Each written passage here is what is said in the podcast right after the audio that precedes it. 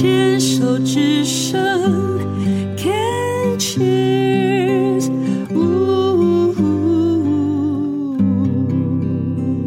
病虫害防治今天要进行到四段哦，因为小周这一位受访者呢实在是太精彩了。为什么呢？他本身是一位病友家属，那不但是病友家属呢，还在一年半前呢创了一个抗癌好伙伴的这样的一个网络平台哦，一个网页网站，可以让很多的这个癌症病友可以上去抒发自己的故事，然后里面就有很多的故事卡，加入会员可以把自己的癌种，然后有点像我们的生命花园哦，然后把这些呃详细的这个他们的过程、心理过程可以在里面呃呃分享出来，然后就有一个这样的一个资源让大家。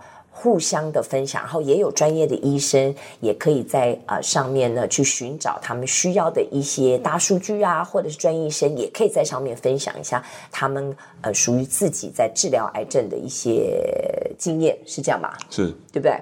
那因为上一段呢，在结尾的时候，呃，问了小周一个问题，说如果妈妈没有生病，现在的你会在哪里？那小周有讲了一个重点，我觉得就想要在这一段的。呃，病虫害防治，我们来好好聊聊。因为病虫害防治之所以会这样子取名，也就是说，本来一个花园就是需要照顾嘛，对，对不对？就是需要一些除草啊，嗯、然后呢施肥啊，然后除虫。那你自己在上一段也提了说，因为妈妈的生病，因为这样的一个一个过程，你也是算陪病了九年半。对，嗯。你对于在自己的呃饮食，还有在这个爱自己的这种心理的照护方面，好像因为妈妈的生命就有了更多的关注，嗯，对不对？对，嗯，我觉得主要是除了关注以外，还有启发，嗯，就是你平常完全忽略的东西，一夕之间你都很重视，嗯哼，对。那我觉得第一个最主要的改变是饮食。嗯哼，就年轻人就是想喝什么就什么，什么油炸的啊，没有在 care。那我觉得就是因为照顾妈妈，我们会接触到说啊，第一个糖要少吃，对，然后精致的呃淀粉啊，粉或者是加工的，尽量少碰。你以前喝手摇饮吗？我本身就比较不常喝甜的东西啦，嗯哼嗯哼，那我可是油炸真的会不忌口。然后还有一点就是熬夜。啊，年轻人就很常晚睡，那只是照顾妈妈以后，真的就变得很比较早睡了，嗯、就可能十一二点就逼自己要去就寝这样子。嗯、因为我觉得熬夜也是非常伤身体的一件事情，嗯、而且它不可逆。对，而而且我这里看到哦，就是你呃，当时妈妈在九年半前的时候是。先是初期嘛，然后呃两年的追踪之后，就一夕之间，它就变成了呃骨转移，就已经到了四期。那所以在那之后，妈妈还是持续的呃治疗癌症，还七年的时间，七年半的时间，算很厉害呢。对，我觉得你自己认为嘞？我觉得妈妈在就是骨转移之后，就真的进入一个非常。注重养生，还有就是让自己心灵上获得快乐这件事情，做得很很努力啊。所以，其实，在一期呃做乳房全切之后，他是不是这我又好奇了哈？是不是很快就想回到原来的生活，就一切恢复正常，假装没这件事情？我觉得妈妈心态应该是，就是既然都全切了，可能就这件事情就落幕了。对，但是其实没有那么简单。他其实就觉得落幕了，就假装啊，就就就就船过水无痕了，一切回到正常。可是没有想到，也许他过去的生活的那个正常模式，才是让他生病的那个模式。对，应该说自己的心态其实没有太大改变，就是譬如说啊、呃，当个好太太啊，好老婆、好妈妈、好媳妇，这些问题其实他还没有放下这一切的执着，他还是围绕在他的。就是给他带来困扰了，没有太大的改变，而而是而是到那个股转以后，才真的逼自己去做出改变。好像真的才一，好像就打醒了那样子。哦，我必须要为我自己做一些调整。当头棒喝那种感觉。对，人呐、啊，好，好像，哎，嗯，好。那这个当时说他的饮食习惯，然后呃心理照顾都也产生了非常非常大的一个，有一点像从这个极端到那个极端吗？对，我觉得就是会会觉得说妈妈好像突然变了另外一个人那种感觉，然后她告诫我们的完全都是就是要注重养生啊，少吃什么，少熬夜等等的。嗯，对，就是她的心态真的变化很大，然后甚至以前会夺命连环扣。现过后之后就完全都是放任我们小孩，你想干嘛就干嘛。妈妈要去做快乐的事情了，对。然后他会觉得说，小孩都已经出社会，你们有责任照顾好自己，你们只要报喜不要报忧，这样子。你知道吗？当我听到你这么说的时候，其实我心里又有一个好像感觉那个警钟又叮，这样好像也有一点不太对哦。从一方的极端控制突然跳到另外一边的这个完全放松，这个中间的一个经验跟过程，好像又有一点太极端了。对，确实是蛮变化突然很大。因为给自己可能你的潜意识的心理准备也不够，对于孩子来说，哈，以前什么都管，现在完全放牛吃草哦。孩子也会无所适从，因为过去从来没有那个经验呐、啊。对，对不对？对。可是我觉得，因为已经骨转移了，嗯、我觉得这个是妈妈必须马上做出的改变了。好哟，那我要再问一个比较更犀利的问题：那如果是这样的话，为什么又肝转移呀、啊？我觉得有时候人生就是这样子，你只能好好过好每个当下。嗯。那我觉得肝转移。因为既然已经骨转移，其实就是全身跑，那我们也无法预期说会不会跑到哪里。我之前有拜访一个癌友，他就说，呃，如果不是得癌的人，很难理解他们的心情在想什么。嗯，然后他有举个非常好的例子，他就说，癌友就像是一个很怕小强的人，非常怕小强人，然后这个小强钻到你的衣服里面到处跑。然后在跑的时候会会让你有感觉，嗯，那我们正常人就是会这边拍一下、摸一下，嗯，看一下小强是不是跑到哪里这样子。嗯，那小强就像癌细胞，它会一直让癌友长期带来这种感觉。我们一旦觉得说，哎，癌细胞好像跑到这里，我们就赶快去做检查，嗯，然后这个这个感觉会伴随你到你往生的那一天。那我觉得我妈妈骨转移就是每天都活在这种。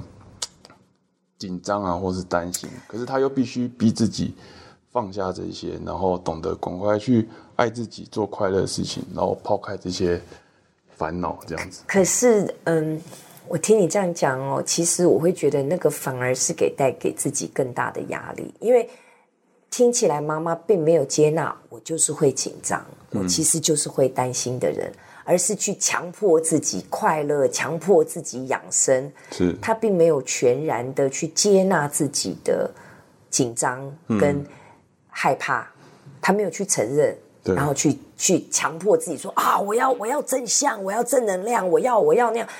那个其实造成的潜在的伤害，我自己个人认为反而是更大。你认为呢？觉得有时候，就是逼自己改变，或者是放下这些。可能只是嘴巴讲讲，我觉得重点还是在妈妈自己本身，因为毕竟我不是她，我无法彻底的了解她是怎么去想。可是你从旁的这个观察啊，你你确实也看到她见证她这样子一路走来。其实骨转移骨头是会痛的，是不是？呃，就是第一个就是可能原本原发的地方，像胸刚刚提到的胸腔的，嗯，会有还是会痛啊，嗯。然后我觉得最主要是会担心它跑到别的地方。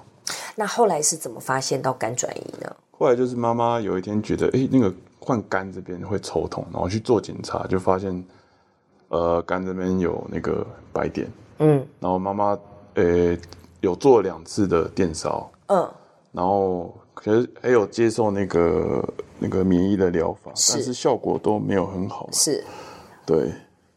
那那个时候肝转移大概是什么时候了？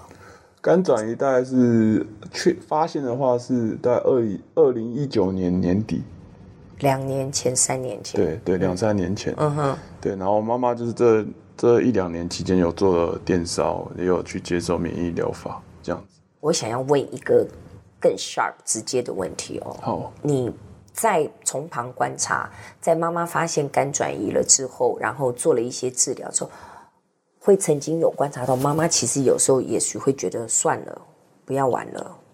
嗯，我觉得我妈妈从来都没有这种放弃治疗的念头，嗯、完全没有，因为她觉得自己，呃、欸，生命里面大半大部分时间都在照顾家庭，为小孩，为为老公，是为婆婆。终于有自己想通，她想要去追求自己想做的事情。她要为自己拼这一次。她希望争取更多的时间啊！对，所以她完全没有想要放弃的念头。就算医生也有跟她说过，你要不要放弃治疗，她也都很坚决跟医生说：“拜托医生救救我！”